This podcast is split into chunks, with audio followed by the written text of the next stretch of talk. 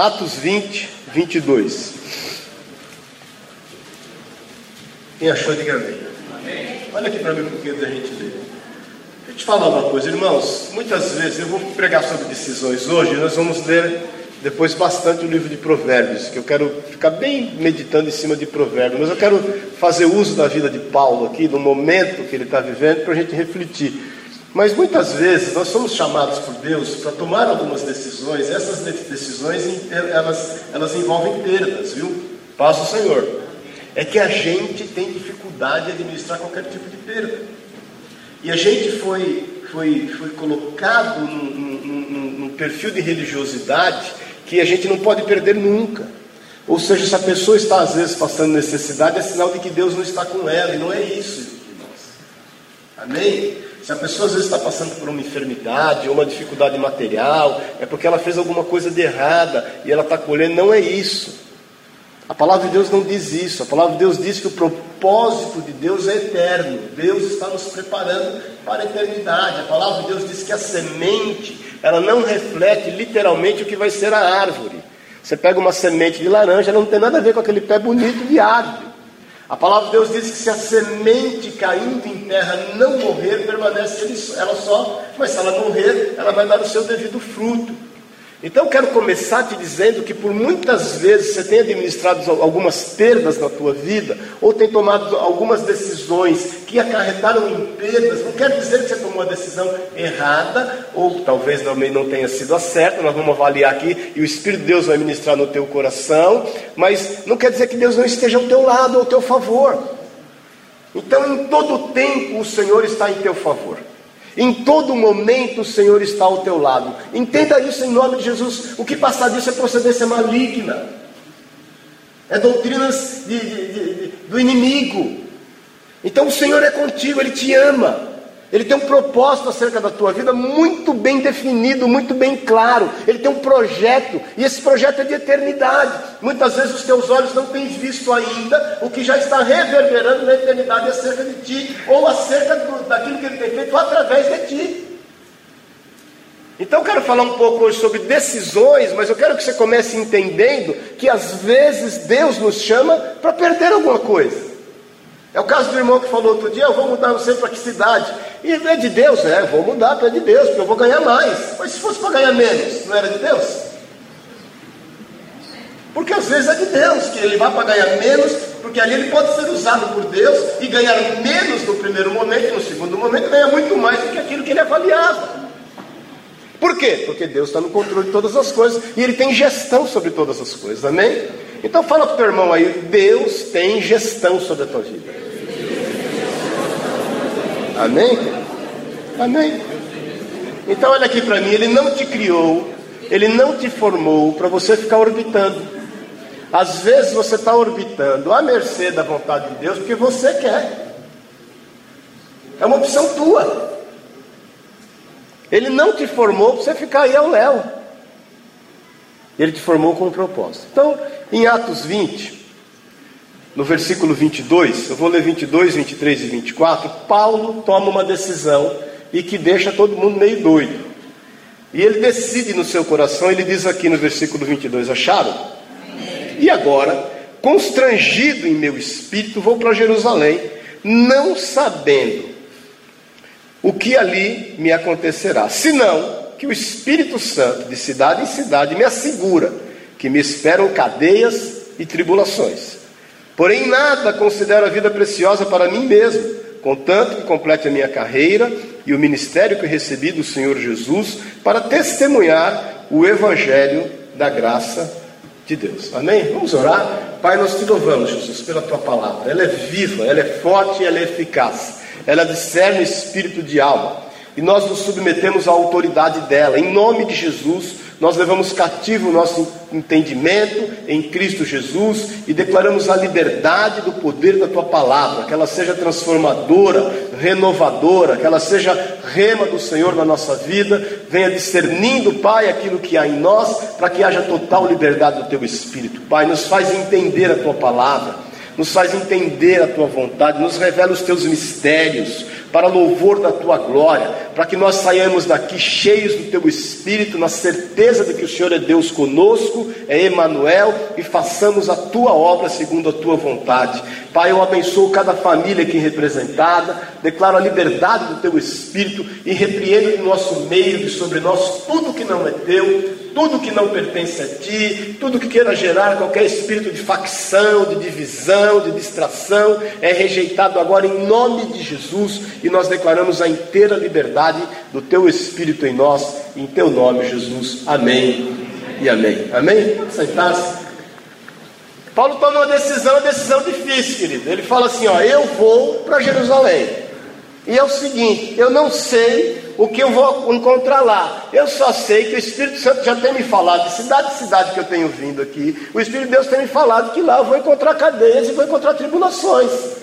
Eu vou encontrar dificuldades. E o que, que Paulo encontra em Jerusalém? Problema. Encontra dificuldade. Rapidamente, só para você ficar no contexto, vai um pouquinho para frente aí em Atos no capítulo 21.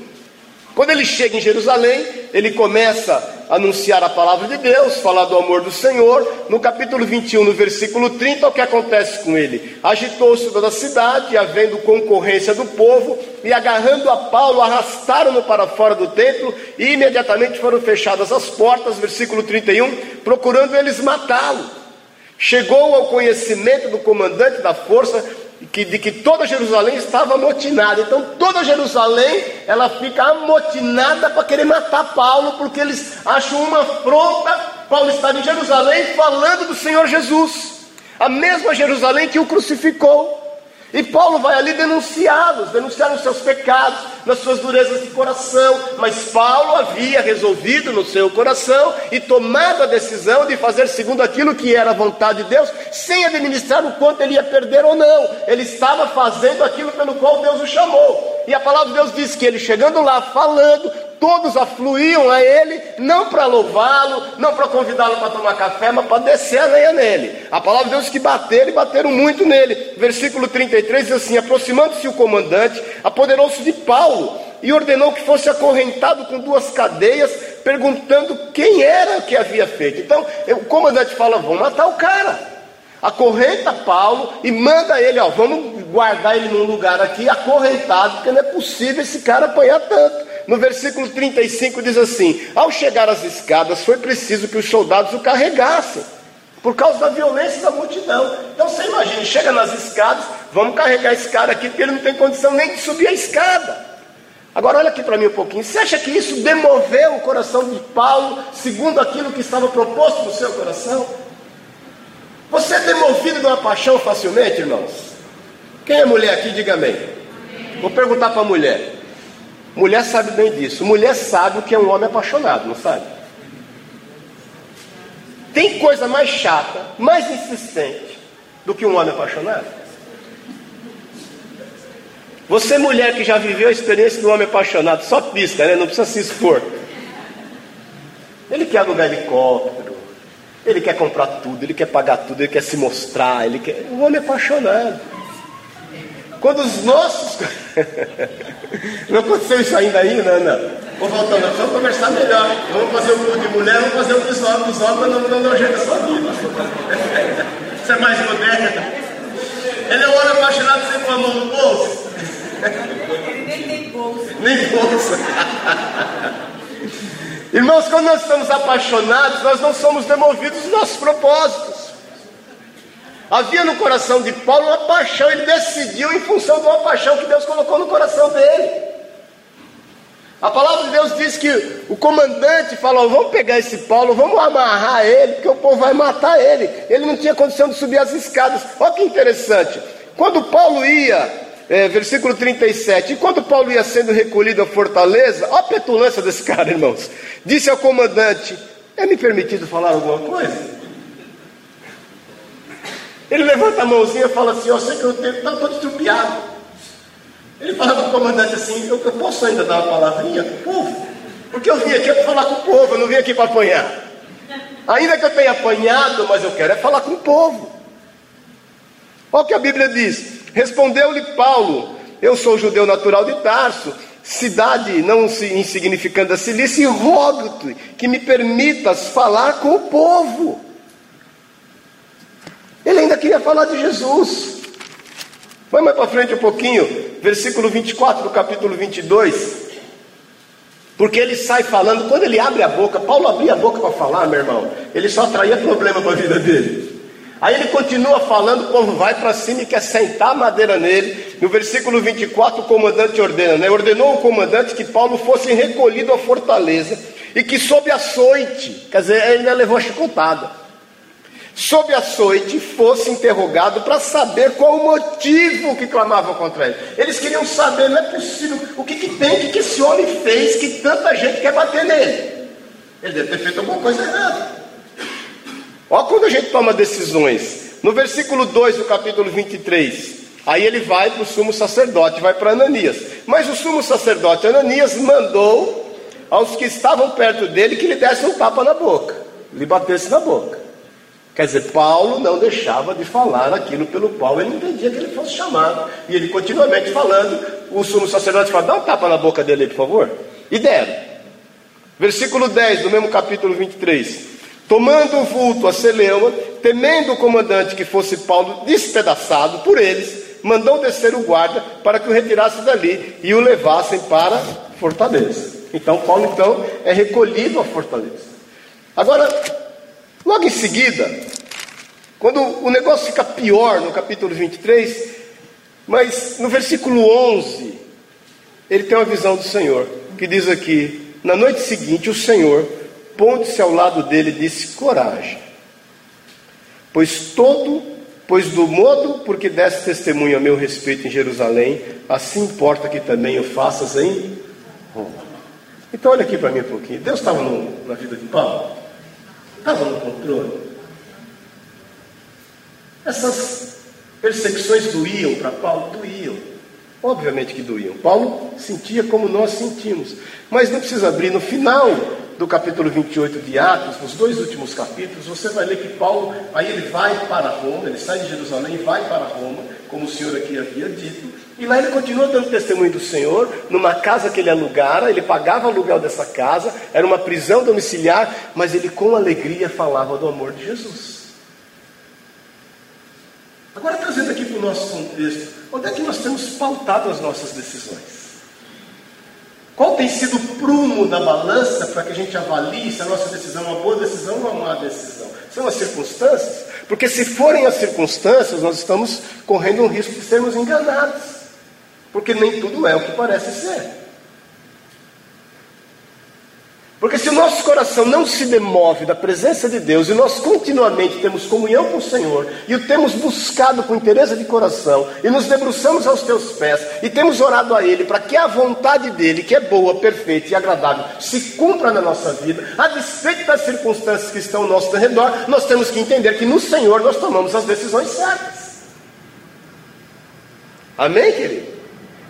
Amém ou amém? Então existem alguns dilemas acerca das nossas decisões. O primeiro, primeiro dilema, primeiro, as nossas decisões sempre vão afetar as outras pessoas.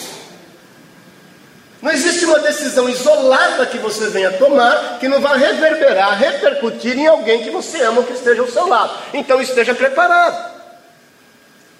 É como se você joga uma pedra no lago, né? Quem já brincou disso? Joga aí, ela vai fazendo aqueles anéis. Isso vai reverberando. Então isso é um dilema. As nossas decisões, elas vão reverberar, elas vão repercutir, elas vão esbarrar nas outras pessoas. E é extremamente importante que você esteja em Deus buscando a melhor forma de tomar a decisão certa. Segundo, a incerteza quanto à decisão, muitas vezes ela é correta. Nós temos umas, algumas incertezas. É necessário que a gente tenha incertezas. Se você não tivesse incerteza, você não ia buscar a certeza em Deus. Amém, querido? Então é correto nós temos incertezas em relação às decisões que nós haveremos de tomar. Porque isso gera uma dependência. Jesus fala em João 15,5 que sem Ele nós nada podemos fazer. E isso definitivamente tem que tomar conta dos nossos corações. A outra coisa, questão, a terceira, as muitas opções elas vão dificultar as decisões. Eu aprendi com um amigo meu no Nordeste que é amigo de muita gente e amigo de ninguém. Às vezes nós temos uma série de opções, e isso vai interferir na decisão que nós temos que tomar. A vida com Cristo, eu tenho falado isso constantemente aqui, é uma decisão a ser tomada, irmãos. A vida com Cristo não é uma opção. Amém? Eu sempre conto a história do cara que está no avião e vem a mulher lá com o carrinho de comida e pergunta para ele: o senhor quer o quê? O senhor quer almoçar? Aí ele pergunta para ela: a senhora tem o quê? Peixe, carne ou frango? Ela fala: é sim ou não? Quando ele achou que tinha uma opção, ele entendeu que ele tinha que tomar uma decisão.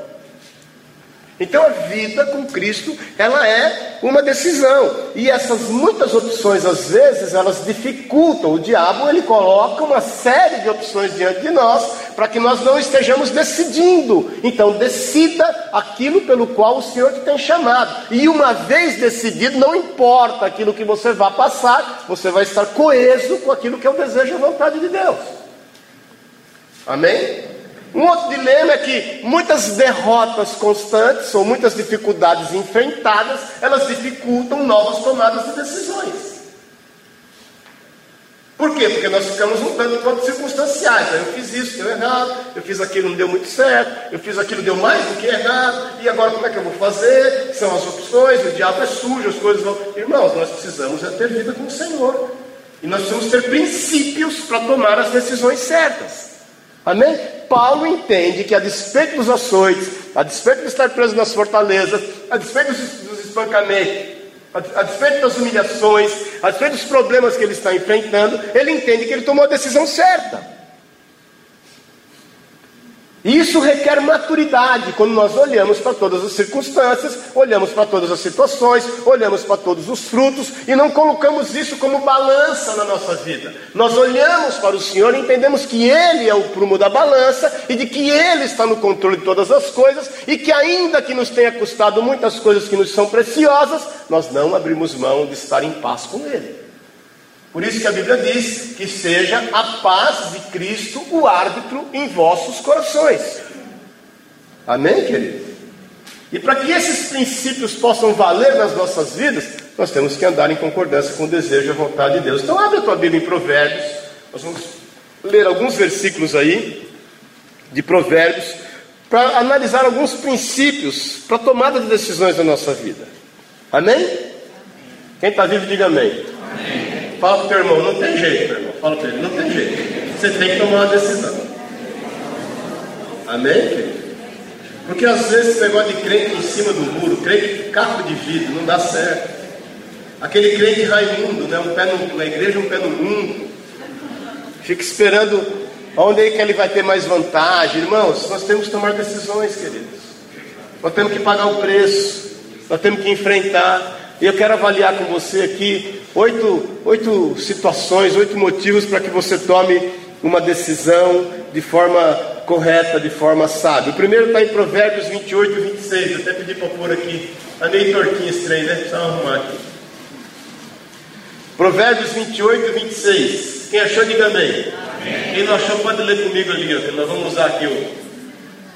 Quem confia em si mesmo é insensato mas quem anda segundo a sabedoria não corre perigo. Vou repetir: quem confia em si mesmo é insensato, mas quem anda segundo a sabedoria não corre perigo. O primeiro elemento para você tomar uma decisão certa na sua vida é você orar por direção. Agora, orar por direção, meu irmão, envolve aguardar a resposta de Deus. Porque às vezes nós somos ansiosos, nós oramos e queremos a resposta de forma imediata e de uma forma que nós estejamos agradando os nossos corações. Muitas vezes, na sua oração, a direção que o Senhor vai te dar, ela é contrária àquilo que anela a tua alma. Com certeza é contrário àquilo que anela a tua alma, com certeza é aquilo que é contrário que anela a tua alma, mas se você sossegar diante do Senhor, inclusive pagar um preço não só de oração, mas de jejum, e quebrar a sua carne diante dele, você vai ver que o teu espírito vai estar em paz. Então, para que você tenha o primeiro elemento de tomar uma decisão certa, não deixe de orar, não baixe a guarda. Testifique em oração, tenha certeza, convicção no teu coração de que é Deus quem está te dirigindo, a despeito de você perder ou não. Não estou falando que todas as vezes que Deus te chamar para uma tomada de decisão, você vai perder algo, não é isso não. Você vai ganhar muitas vezes, aliás, você vai ganhar mais do que vai perder. Mas se eventualmente nessa trajetória você perder algo, você não vai ser demovido, porque o Senhor é contigo. Nós não andamos pelo que vemos, querido. A Bíblia diz que nós andamos pelo que cremos, é pelo que sabemos. A fé é a certeza daquilo que não se vê, e a firme convicção, o firme propósito que ainda não se sabe. Não subiu ainda o teu coração, os teus olhos ainda não viram, os teus ouvidos ainda não ouviram as grandes e maravilhosas coisas que o Senhor tem a fazer acerca de ti. Então, para que nós estejamos tomando uma decisão pautada naquilo que é a vontade de Deus, nós temos que nos aquietar. A palavra de Deus diz em Isaías: que nós estivermos diante de uma bifurcação e não soubermos qual caminho tomar, virá uma voz. Isso não é um insight, isso é uma voz e essa voz é clara, ela é suave, ela é tranquila, ela vai dizer assim: esse é o caminho, segue por ele. E muitas vezes você vai achar uma loucura, mas a Bíblia diz também que a loucura de Deus é sabedoria para os homens. A Bíblia diz que os seus planos não são os planos do Senhor, nem os seus caminhos são os caminhos do Senhor. Amém, querido? Mas ela diz também que aquele que espera e aquele que confia no Senhor jamais será envergonhado. Então a primeira coisa, ore. Você não vai ser envergonhado, você não vai ser humilhado, o Senhor vai te honrar com toda a sorte de honra, mas nós temos que temê-lo, temos que amá-lo. A segunda questão está em Provérbios 13, 16. Provérbios 13, 16. Sempre que pode, pode ser? Todo homem. Opa! Não, Provérbios 13, 16. Todo homem prudente age com base no conhecimento mas o tolo expõe a sua insensatez. Então, irmão, olha aqui um pouquinho. Então, todo homem prudente age com base no conhecimento. Colete os fatos que estão ao teu redor. Olhe para aquilo que está diante dos teus olhos.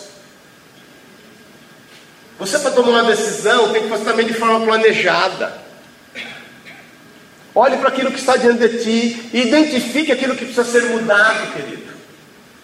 Uma coisa é você estar tomando conhecimento daquilo que está ao teu redor. Outra coisa é aquilo que está ao teu, ao teu redor tomar posse da tua vida. Não é isso não. Você que tem que dar a palavra de autoridade, de poder, de ousadia.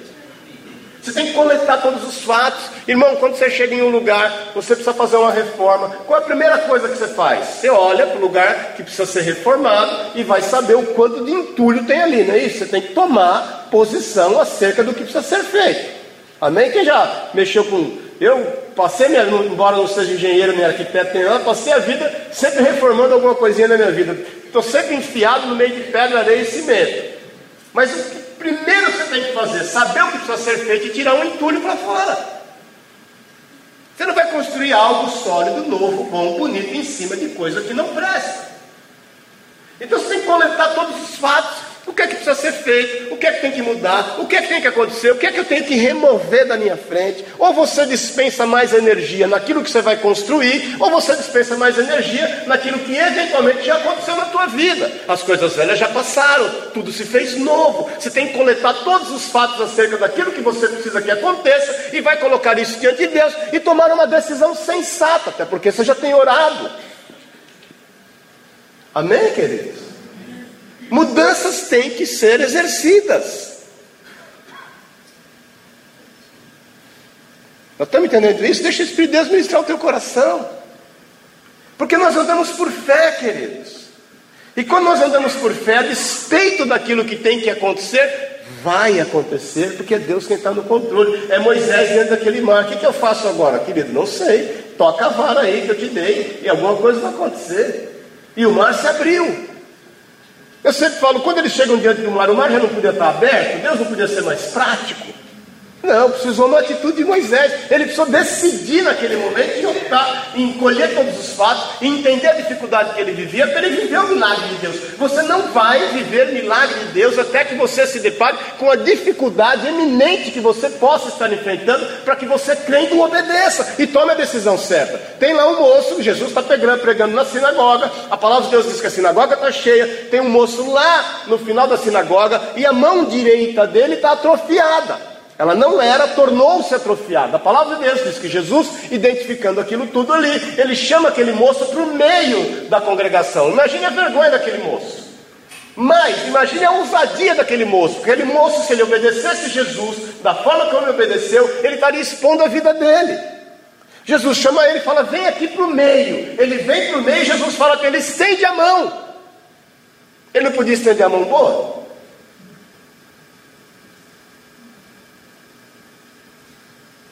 Ele estende a mão mirrada, atrofiada.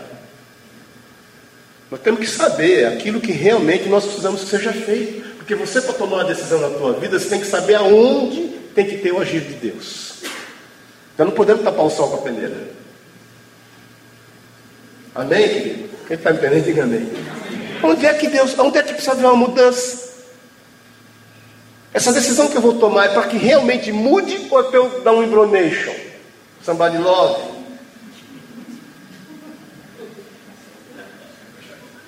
Aquele moço podia falar, eu estendo a mão boa, fica aqui meia culpa. Não, ele estende a mão que precisa ser curado. E ele é curado imediatamente. A despeito daquilo que iam pensando, ele toma a decisão certa, colete os dados, sinta-se totalmente sóbrio acerca daquilo que precisa ser feito. Ponto, querido. Deus vai mover. Deus vai mover, mover. A palavra de Deus diz que quando eles estavam invadindo ali a terra de Canaã, eles já vinham já há cinco anos quase já lutando, e de repente eles se, dão, se deparam com uma muralha, que é a muralha de Jericó. Lembra-se disso? A palavra de Deus são muralhas extensas, são grandes, são altas, são fortes, e eles precisavam ultrapassar aquelas muralhas que estavam ali. Eles se tomaram a decisão. A palavra de Deus diz que o Senhor fala ao coração deles, falou assim: fiquem quietinhos, não façam nada, vocês vão dar sete voltas nessa muralha e não vão falar nada no último dia, na hora que eu mandar, vocês falam alguma coisa. E eles obedecem, eles tomam a decisão certa, eles colocam, coletam os fatos, eles sabem o tamanho da muralha. Meu irmão, quando você sabe o tamanho da muralha, você sabe o tamanho do milagre. Amém?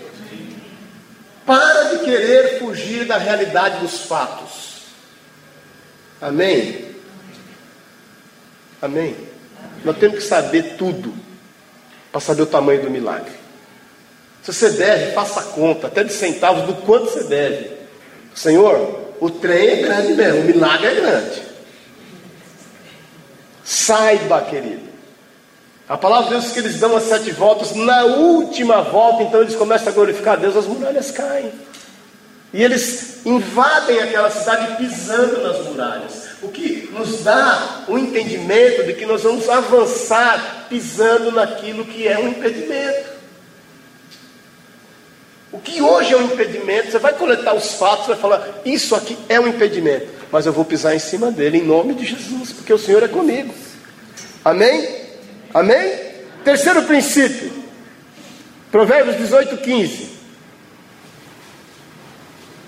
O coração de quem tem discernimento adquire conhecimento. Os ouvidos dos sábios saem à sua procura. Irmãos, nós temos que estar amealhando, ajuntando opiniões sábias acerca das decisões que nós precisamos tomar. Nós temos que adquirir opiniões especializadas. É muito bom que nós estejamos nos debruçando juntos em conselho. A pior coisa que pode haver com um cristão é ele querer caminhar isoladamente, é não buscar conselho. Aliás, não é para um cristão, para um filho, para um pai, para um empresário, para um profissional liberal, seja o que for. Se você for uma pessoa que não caminha em conselho, você vai administrar muita dificuldade na sua vida. Nós precisamos caminhar em conselhos para tomar decisões sábias, certas. Na multidão dos conselheiros é onde há prosperidade. Eu sempre ensinei isso na igreja, enquanto pastor sobre a tua vida, existem questões espirituais que eu tenho questão de discernir, e eu não te falo isso com nenhuma lisonja, eu te falo isso para honra e glória do nome do Senhor. Mas se eu falar para você um dia, se joga no chão, meu irmão, se joga, porque a responsabilidade é minha. Se você falar, ai, por quê? Aí não vai dar tempo de ter um tijolo vindo na sua nuca, ele já te atingiu. Meu irmão, por quê? Porque tinha um paralelepípedo vindo na tua nuca, agora você já caiu mesmo.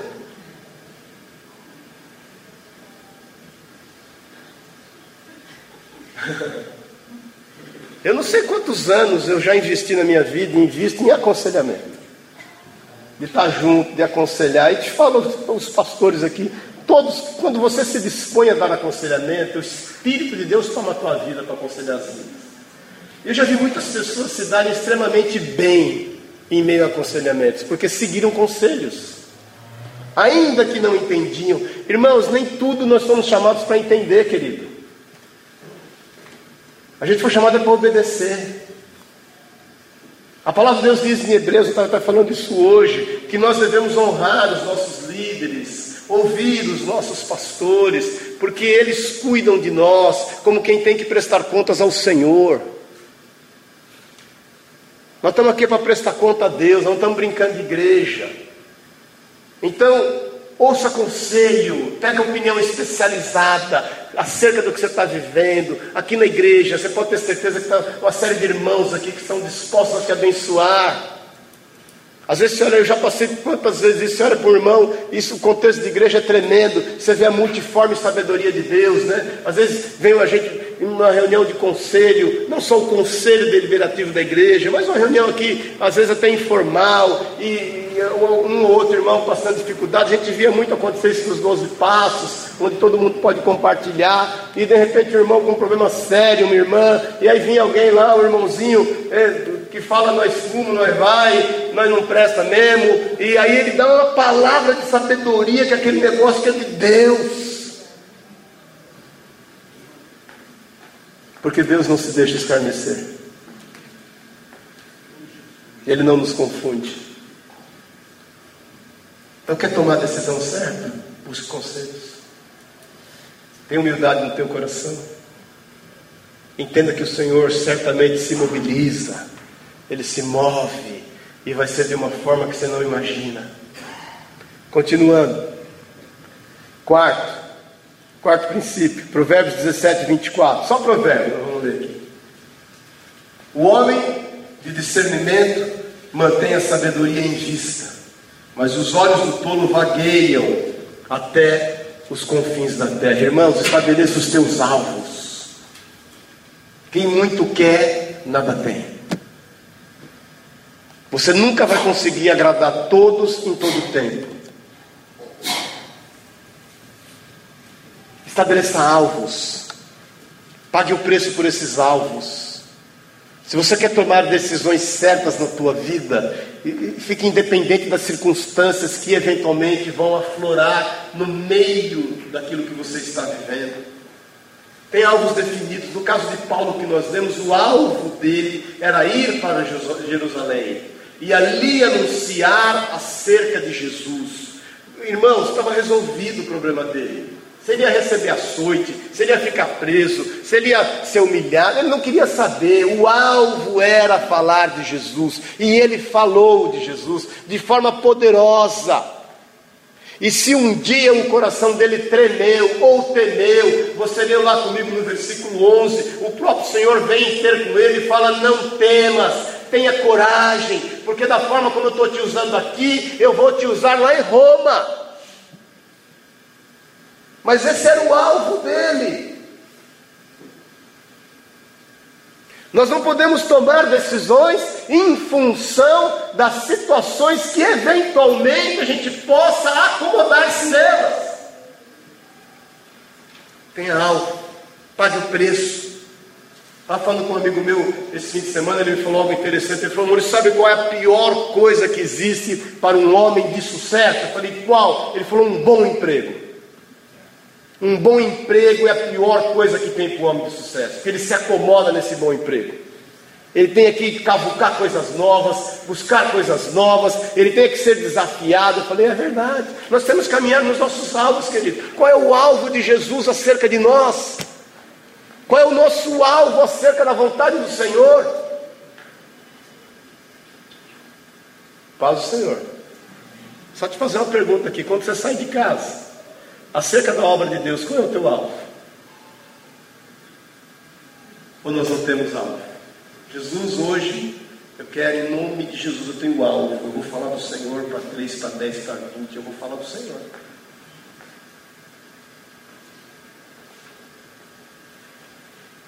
nas suas decisões, você tem visualizado bem claro o seu alvo. Amém? Quem está vivo aí, diga amém. amém. Eu quero que você reflita mesmo. Quero, eu, eu sempre falo que nós não fomos chamados para ser pregadores motivacionais.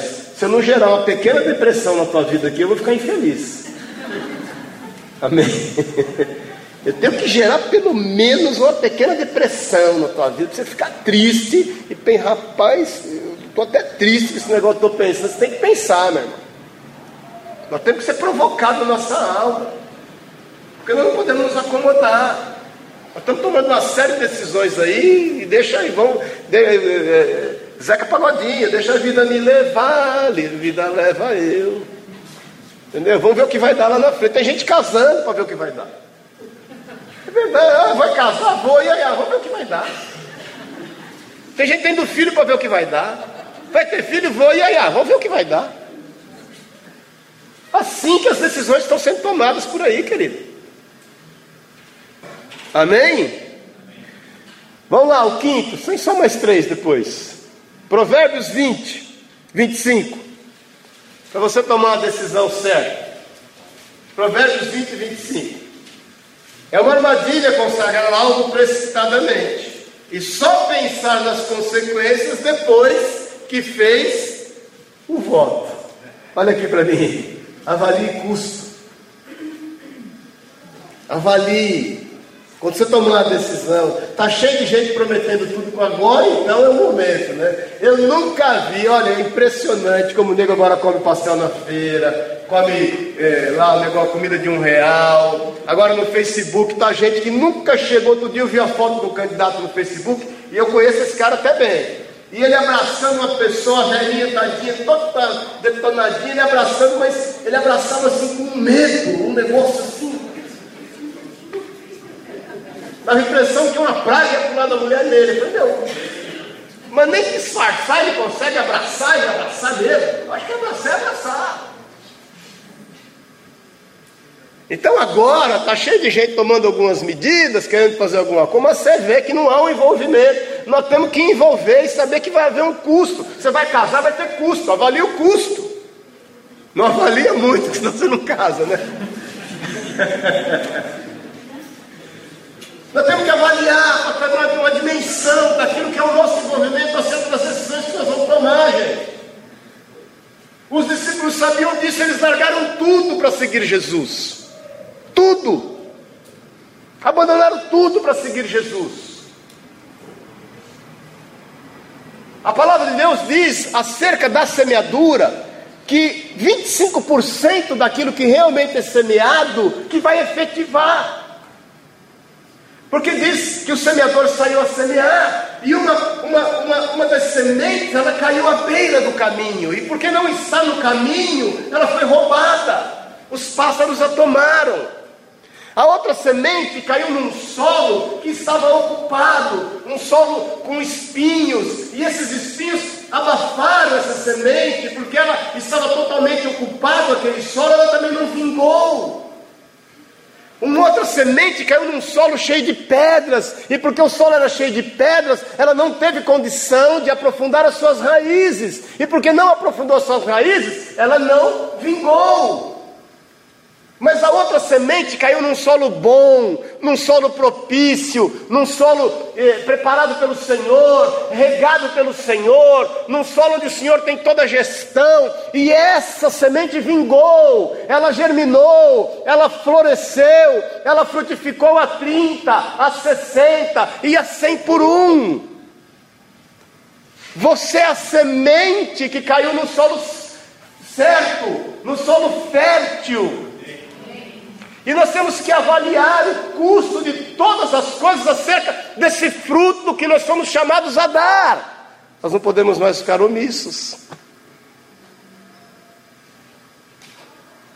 Porque você avalia custo é para ter impetuosidade e ousadia de avançar, não é avaliar custo para recuar. Eu sei que esse trem vai ficar caro, mas eu vou encarar, porque o Senhor é comigo. Eu sei que vai demandar noite de sono. Eu sei que vai demandar dor, mas eu vou encarar. Eu sei que vai demandar mudança. Eu sei que vai demandar frustração muitas vezes. Eu sei que vai demandar abandono. Eu sei que pode demandar, inclusive, traição. Eu sei que pode demandar perseguição, mas eu vou encarar. Agora, ninguém pode entrar e tomar a decisão e falar, Ih, eu não sabia que ia custar tão caro. A palavra de Deus diz que Deus não se agrada daqueles que retrocedem. A palavra de Deus diz que nós não podemos lançar mão do arado e olhar para trás. Nós temos que terminar exatamente aquilo que nós começamos, porque se você fizer o voto precipitadamente, isso é loucura. Paz do Senhor. Eu já vi irmãos aí que, movido pelas emoções, doaram imóveis, doaram não sei o que para a igreja, e aí depois, quando a ficha cai, ele entra com ação na justiça para tomar aquilo de volta. Graças a Deus nunca aconteceu conosco, nem nós nunca aceitamos. Uma vez um irmão deu para fazer para ele dar um carro para nós na igreja lá em Pouso Alegre, deu para fazer. Eu lembro que acabou o culto, chama Ney Lúcio o nome dele. E servo de Deus está em posse de carro. Acabou o culto, ele veio com a chave do carro. Eu estou dando meu carro hoje para a igreja, porque eu senti no meu coração dar o carro para comprar o terreno da casa lá. Eu falei, Ney, vai orar, irmão. Vai orar bem oradinho. Depois a gente vem conversar. Eu não quero esse carro. Não, Ney, eu acabei de pregar, o culto acabou agora. De repente você não está tomando a decisão certa. Você tem que avaliar o custo. Não, mas eu quero dar o carro. Então conversa. Era nem Lúcia e Lucinéia, a mulher dele. Conversa com a Lucinéia. Só em Minas tem essas coisas, né? Servos de Deus, converse com a Lucinéia, depois a gente vem conversar. Passou a semana, nunca esqueça, acabou o culto, veio o Ney, Lúcia e a Lucinéia. Não, bicho, eu quero doar o carro, nós queremos estar aqui, a Lucinéia, nós concordamos, falei, então vocês vão jejuar, vocês estão só orando, eu quero que vocês jejuem. Depois que vocês jejuarem, jejua, irmão. Jejua, né? Depois que você jejuar, nós vamos conversar acerca disso. Eu não, não, eu não, Deus não ficou no meu coração. Não, mas Deus mandou a gente dar, tá bom, não mandou receber, vai. Então não vamos orar, nós temos que chegar no acordo. Eu sei que mandou receber. Mas ele ficou uns dois meses para ele doar esse carro, esse bendito esse carro. Chegou uma hora que ele falou: Não, eu, eu, em nome de Jesus, pelo amor de Deus, deixa eu doar esse carro. Tá bom. Então aí apareceu um terreno lá na Casa Lar e que a entrada do terreno era exatamente o valor do que valia esse carro. Falei, é de Deus. Você avaliou o custo? Então nós vamos pegar esse carro e nós vamos dar de entrada lá então. E aí chamei a igreja toda. Porque, irmãos, nós temos que avaliar. Antes de fazer voto precipitado. Você pode dar tudo o que você quiser para o Senhor. Primeiro, tem que ser para o Senhor. Segundo, você tem que saber que aquilo que é dado tem que ser entregue. Amém? Vou repetir. O que é dado tem que ser entregue. Porque às vezes a gente quer dar, mas não quer entregar.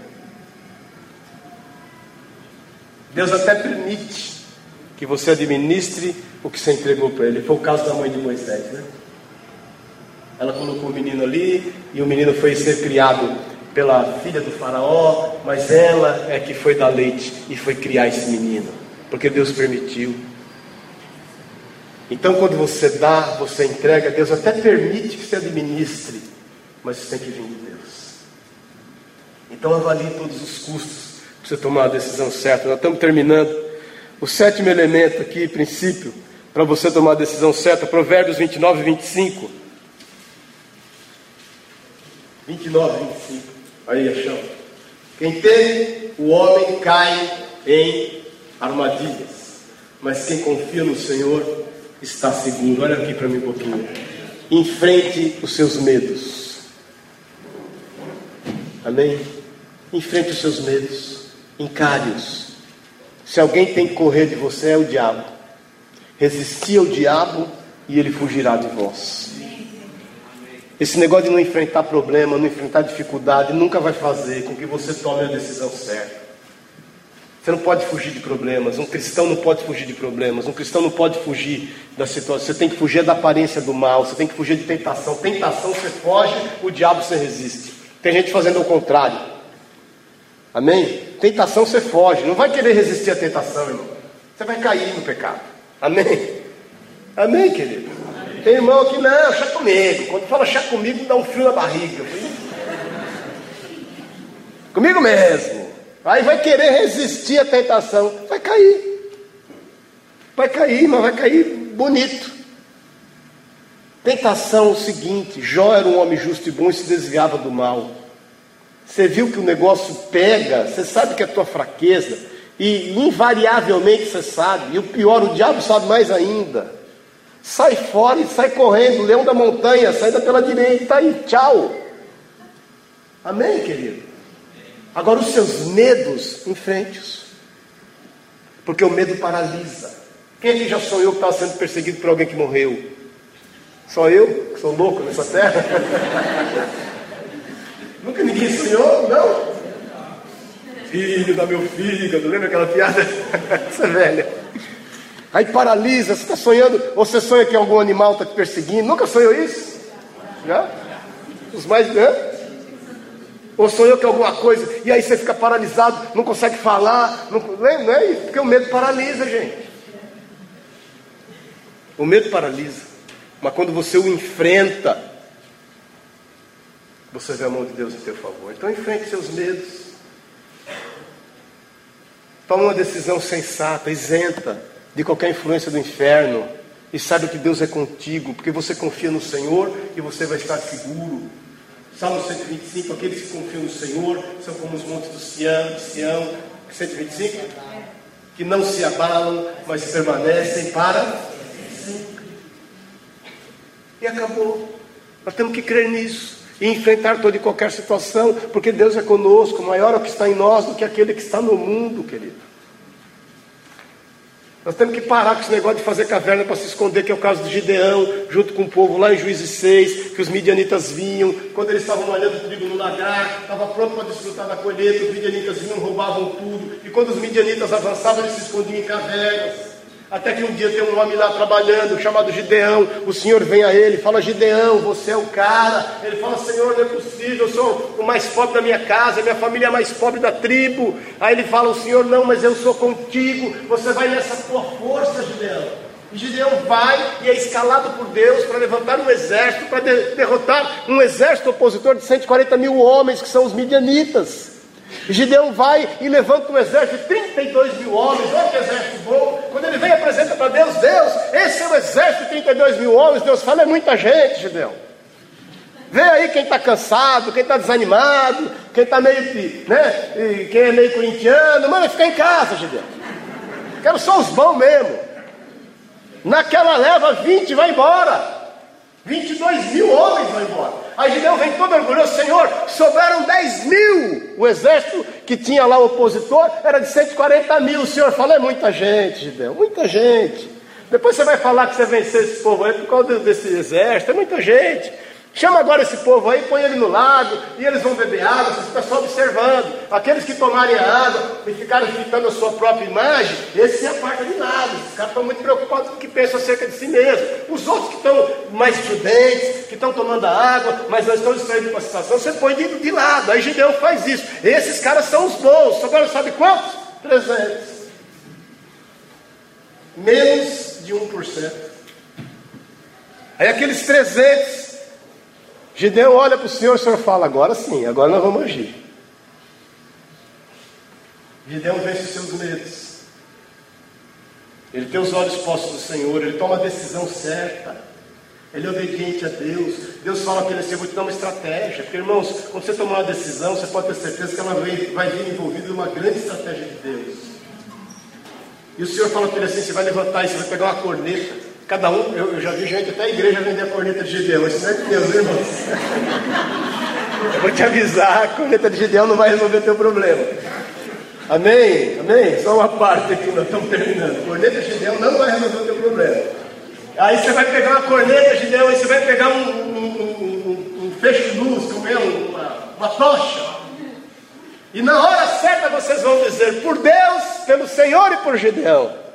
E ele faz isso, na hora certa eles fazem isso. Os midianitas, quando viram aquilo, saíram correndo. Porque cada legião de seis mil homens era tomada por uma corneta dessa. O que, que eles olharam? Eles pensaram, tem um exército numeroso lá atrás. Vamos embora, porque Gideão está vindo com um número de exército, sei lá quantas pessoas sem. E bateram em retirada. Enfrente os seus medos. O diabo é o pai da mentira. Ele é ilusionista. Ele sempre vai colocar algo potencialmente maior do que realmente é. Amém? E quando você os enfrenta, você vai ver a mão de Deus.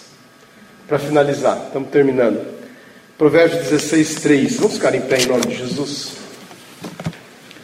Provérbios 16, 3.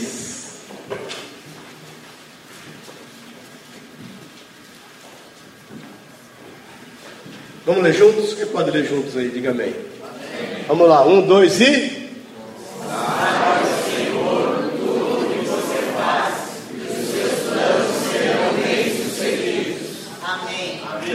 Consagre ao Senhor tudo o que você faz. E os seus planos vão ser bem-sucedidos. Sabe o que quer dizer isso? Vai e age.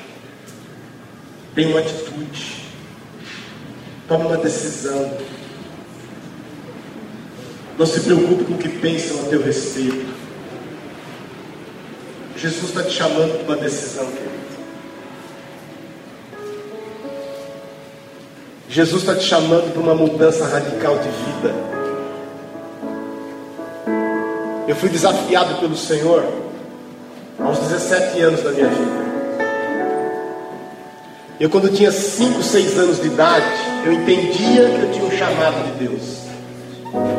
Eu passava em frente de uma igreja e atravessava o outro lado da rua, porque eu pensava assim: o dia que eu entrar na igreja, era uma igreja católica perto de casa, eu não vou sair mais, eu vou virar padre. E aí, como é que eu vou casar com a Denise, que eu gosto da Denise, ficar desesperado? A Sueli já me perdoou por isso. Eu entendia que eu tinha um chamado. Eu queria Deus de qualquer jeito na minha vida. Eu ia para ser espírita. Coitado do meu pai, uma vez ficou louco. Eu, eu, eu queria virar Hare Krishna. Imagina de Hare Krishna. Andava com incenso em casa. Meu pai um dia me chamou, tadinho, olho no olho, meu bem simples, me sentou de frente dele e falou: Filho, você fuma maconha, filho?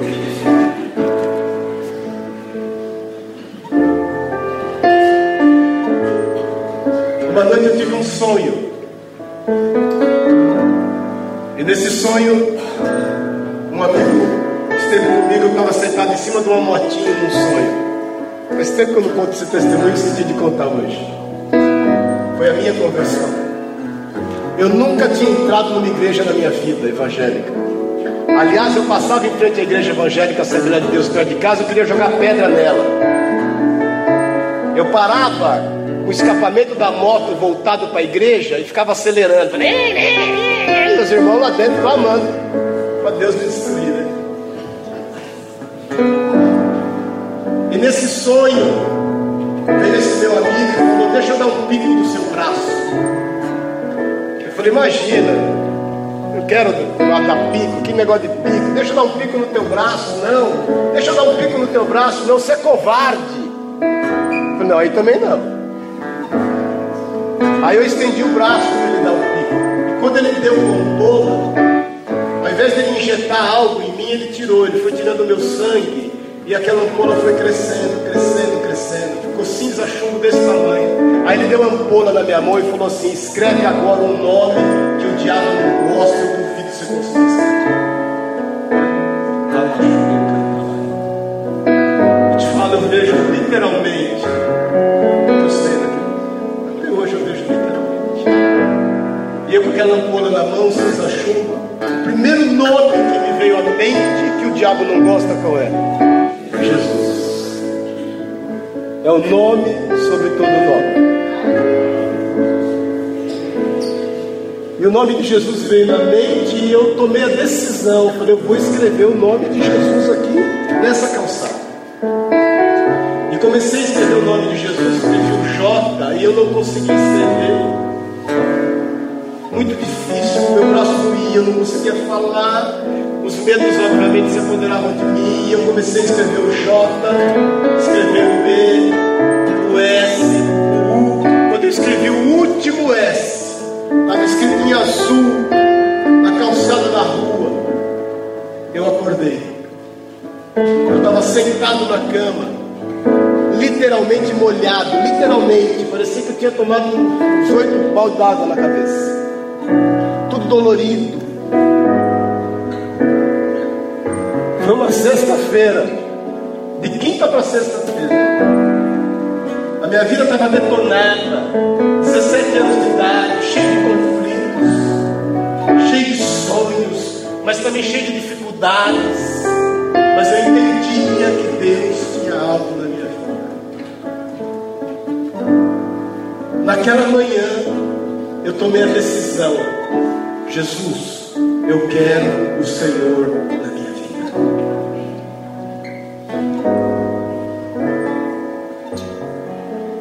36 anos. E eu te falo em nome de Jesus, querido. Já passei por muitas lutas, muitas aflições, muitos motivos, mas eu nunca, te falo em nome de Jesus, nunca consegui abrir mão do meu Jesus. Ele é o meu Senhor. Eu já tomei muitas decisões erradas na minha vida. Muitas. Espero não tomá-las mais. Mas eu tomei uma decisão que interferiu por toda a minha eternidade. É ter Jesus no meu coração. Eu não sei a quantas você anda. Eu não sei até quantas vezes você tem vindo aqui na igreja. Nós não estamos aqui brincando de igreja, não. Mas hoje Jesus te chama para tomar uma decisão. As demais coisas, elas vão acontecer.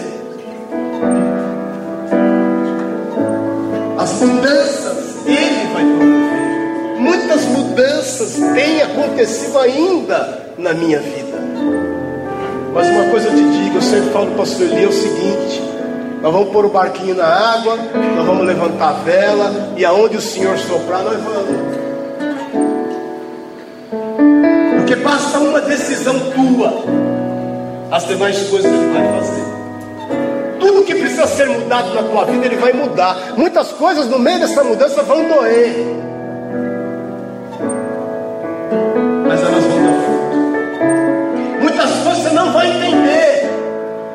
Mas elas vão ter um bom êxito.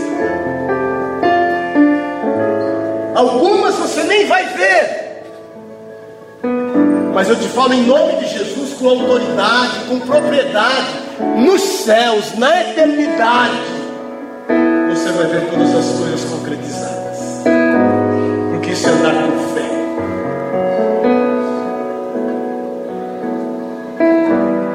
Então hoje eu quero te convidar para tomar uma decisão quer decidir por Jesus na tua vida. Quer decidir você realmente abrir o teu coração e falar: Senhor, eu não quero mais viver, eu quero que o Senhor viva em mim. Eu quero diminuir para que o Senhor cresça na minha vida, Jesus. Eu quero andar no centro da tua vontade, por mais torto que eu possa estar.